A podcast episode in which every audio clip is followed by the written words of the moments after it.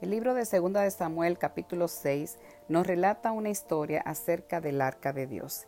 David se entera de que el arca de Dios estaba en casa de Obed Edom y que había sido bendecida por su causa. Así que decide ir y trasladar el arca a Jerusalén. Y dice la palabra de Dios en el verso 14 que David danzaba con toda su fuerza delante de Jehová y estaba David vestido con, con un efod de lino. Así David, toda la casa de Israel, conducían el arca de Jehová con júbilo y sonido de trompeta. Este hombre se regocijó delante de la presencia del Señor, ya que él entendió que el arca representaba su presencia. Pero algo inusual pasó cuando este hombre con entusiasmo estaba danzando delante de la presencia de aquel que lo había creado.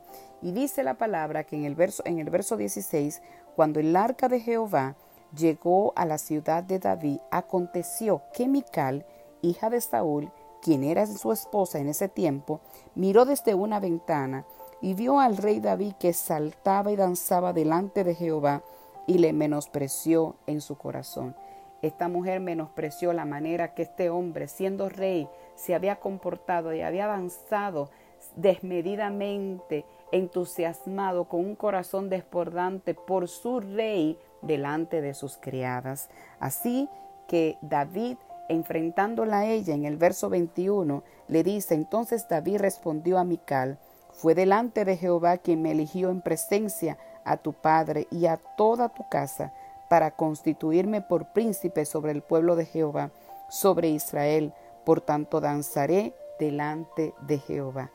Y el 22, y aún me haré más vil esta vez. Él reconoció que no importara delante de quien danzara, él se iba a ser vil y seré bajo a tus ojos, pero seré honrado delante de tus criadas de quienes has hablado. Que no importara delante de quién ella pensara que él iba a ser el ridículo, pero él quería exaltar a aquel que le había dado la vida.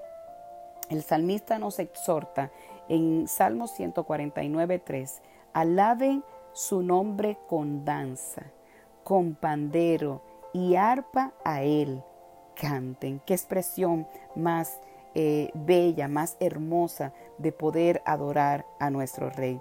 El rey David tenía un corazón de alabanza. Él pasó muchos de sus días en las colinas, solo con sus ovejas y su arpa, cantando alabanzas a Dios. Él escogió alabar y adorar incluso en tiempos de aflicción y temor. Él trajo el arca del Señor a una nueva morada donde instituyó a los levitas para alabar y adorar al Señor durante 24 horas al día.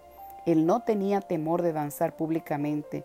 Esta alabanza exuberante y gozosa, lo que no era exactamente un comportamiento de los reyes en esos días.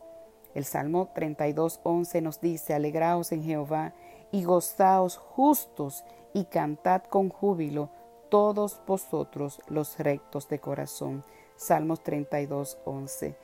Qué preciosa expresión de alabanza. Tengo para decirte que el mismo Dios, el mismo Rey de todos, danza alrededor de nosotros. Él danza con júbilo, jubiloso, dice la palabra de Dios en Sofonías 3:17.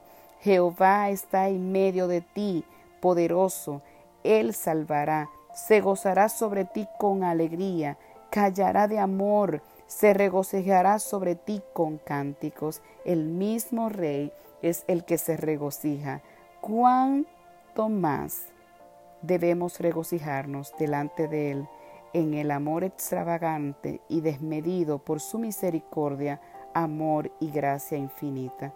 Mujer de propósito, te animo a que puedas darle tu mejor adoración, no importando lo que estés viviendo, no importando el tiempo que, de aflicción por el cual estás pasando, que puedas darle tu mejor adoración, aquel que te creó, aquel que no ha medido su expresión de amor y de misericordia y de bondad sobre tu vida, que puedas hacerlo con danzas, con gritos, con júbilos, con cantos.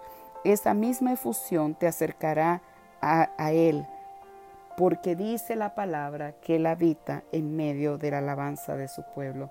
Así que danza aquel que te creó para la alabanza de su gloria. Dios te bendiga.